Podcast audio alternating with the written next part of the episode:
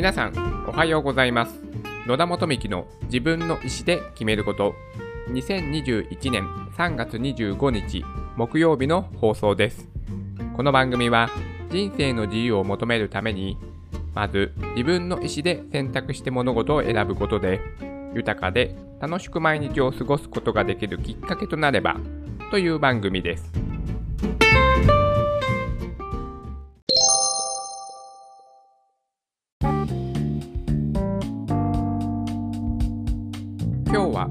信号視覚障害者に信号の色を伝えるアプリについてお話をしたいと思います。駅前とかの大きい信号機によくですねこうピヨピヨピヨピヨってなる横断歩道があると思うんですけどもあの音というのはですね視覚障害者の方に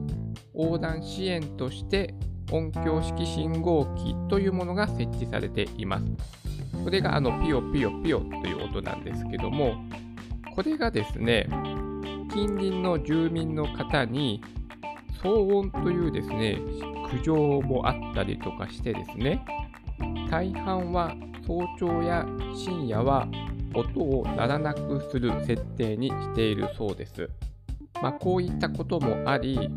視覚障害者が横断歩道で交通事故に遭ってしまうというですね、まあ、数がね、とても多いというふうに言われています。それで、まあ、スマートフォンのアプリを使って信号機の色をね、伝えるというアプリがこの信号というですね、アプリになります。私がですね、こういったアプリをね、紹介するときにいつも言っているんですけども、テクノロジーの素晴らしいところ、私はね、一番何がいいかというと、このようにですね、見えないものが見えるようになるということが私はね、一番素晴らしいことだと思っています。今回のアプリで言いますと、視覚にね、障害を持っている方は、もちろんですね、目が見えないわけです。でもこのスマートフォンのアプリを使うことによって、今自分がいる横断歩道の信号機の色が何色であるかということが、このスマートフォンのアプリを通じて、まあ、見えることができるということですよね。それで、このね、信号というアプリがどのようなものかというのが動画がね、いくつか上がっていたので、それをちょっとね、拝見させていただきました。私の、まあ、率直な感想はですね、まあ、あの、目が見えないがために音声でね、伝えるんですけども、その表現がですね、信号機、自分が立っている、まあ、位置から見てですね、例えば、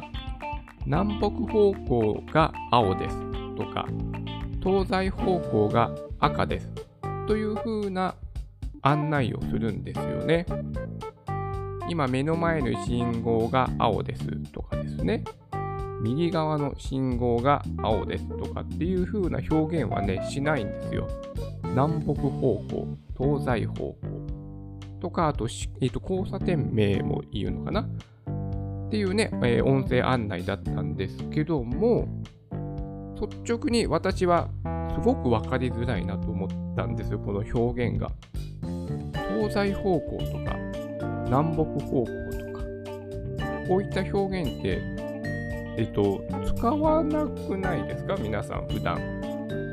私たち、健常者にとっては聞きづらいのかなと思ったんですけども、視覚障害者の方にとってはこういった表現が分かりやすいのかというのは正直私ちょっと分かってないんですけども、まあ、私はね、この表現がとてもね、分かりづらいなというふうなことは思いました。それで、このアプリの仕組みなんですけども、コード化 PICS という信号機に取り付けられている発信機、これをスマートフォンで、ま、送受信することによって、まあ、信号機が今赤なのか青なのか、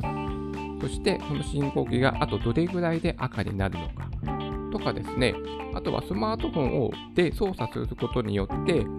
青信号の時間を延長することもね、できるんですって。これはね、すごく便利な機能なんではないかと思いました。視覚障害者の方に限らず、例えば車椅子の人とか、まあ、お年寄りの足の不自由な方とか、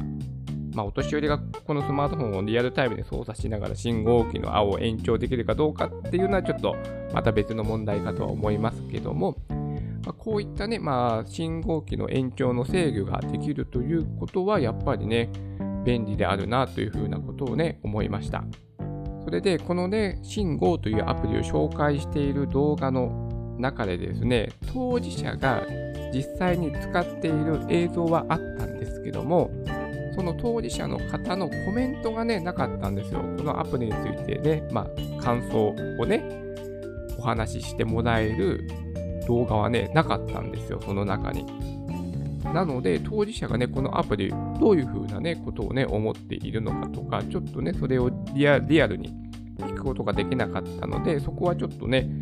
残念だなというふうなことはね、思ったんですけども、私はね、さっき、えーと、言ったように、その表現がね、東西方向とか南北方向とか、そういった表現だと私はちょっと分かりにくい。今目の前いる信号は青ですよ。右側の信号は赤ですよとか、左側の信号は青ですよとかって言ってもらった方が分かる。多分 GPS も使えば自分がどっちの方向を向いて立っているかっていうのは認識することはできなくはないと思いますので、技術的に。こういった表現の方が分かりやすいなとは私は思ったんですけども、でも視覚に障害を持っている方はそっちの表現の方がもしかしたら分かりやすいからこのような、まあ、読み上げ音声表現になっているんであろうということはま想像できますのででもね実際に当事者の方のねお話を聞きたかったのでまあここはちょっと残念だったなとその動画のね編集の作りとして。はい。あとはですねまああのそのこういったですね、アプリ開発をしてテクノロジーでね、あの、こういった障害を持っている方を支援するというのはね、もちろん私もね、アプリをちょっと作れる人間なので、まあ、プログラミングにね、関心が高い人間なので、それはね、とてもいいことだっていうことはよくわかるんですが、私はですね、ここにちょっとアプローチを、私の考えとしては、あの、あの、何でしたっけ、そのピヨピヨピヨっていう信号を伝える音がね、まあ、騒音だということで苦情があるということで、まあ、夜間と早朝はほとんどのね、信号機は切ってるんですって、音を鳴る設定を。とすればですね、まずはこの音をね、改善するアプローチをした方が普及しやすいのかなと思うんです。だそのピヨピヨピヨってなる音の、えっと、機材はももうついてるわけですよね。あの、各所の信号機に。だから、ここを改善した方が、まあ、普及するというか、もともと普及するものを改善した方がいいかなと思って、まあ、私の案としては、まあ、音がね、苦情ということだったので、その単一指向性のマイクを使えば、ある程度改善できないのかなっていうふうに思いました。音がね、そのピヨピヨピヨって音がね、周りにも聞こえてしまうから、うるさいよというふうにね、思うと思うんです。まあこのね、音をね、騒音と捉えるというのはちょっとね、残念な気持ちに私はなりますけども、とはいえですね、まあそこに住んでいる当事者にとっては、まあ一日中ピヨピヨピヨっていう音がなるのが、まあ確かに騒音と思ってしまうのも、まあわからなくもない。はい。ということがあるので、じゃあお互いね、どういった、えー、ものをね、形にすればウィンウィンね、よく言いますけども、ね、両者にとっていい形になるのかなと思った時に、やっぱりその音をね、改善するということで、単一指向性のマイクを使って、の横断歩道にいる人たちだけにしか音が聞こえないように改善するのはどうかなというふうなことをね、私は思いました。このね、記事を読んでて。以前にですね、どこかのニュースで、駅のホームでこういった単一指向性のマイクを使ってその街灯のホームにしか、ホームに立っている人にしか、そのね、もうすぐ、電車が到着しますとか、あのね、展示ブロックの内側にお下がりくださいとかいうね、アナウンスが流れますよね。あれを、ここの該当するホームに立っている人間にしか聞か聞こえないような端子構成マイク、スピーカーかな？スピーカーか。端子構成のスピーカーですね。マイクじゃないや。スピーカー。単一指向性のスピーカーを導入したっていうね、ニュースを見たことがあるんですよ。で、その見た時に、あ、すごいなって、ホームにいる人しか聞こえないんだ、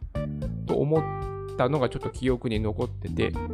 あ、じゃあこのね、スピーカーを使えばいいんじゃないというふうにね、思ったんです。単一指向性のスピーカーを使って、その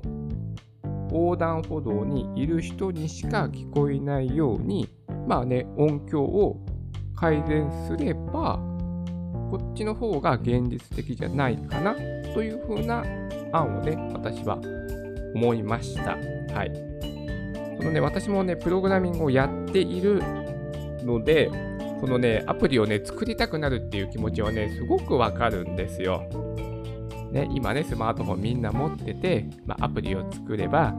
いろいろね、こう、社会に大きな影響をね、与えられるじゃないですか。うん。だからそれに今、憧れるというか、目指すというか、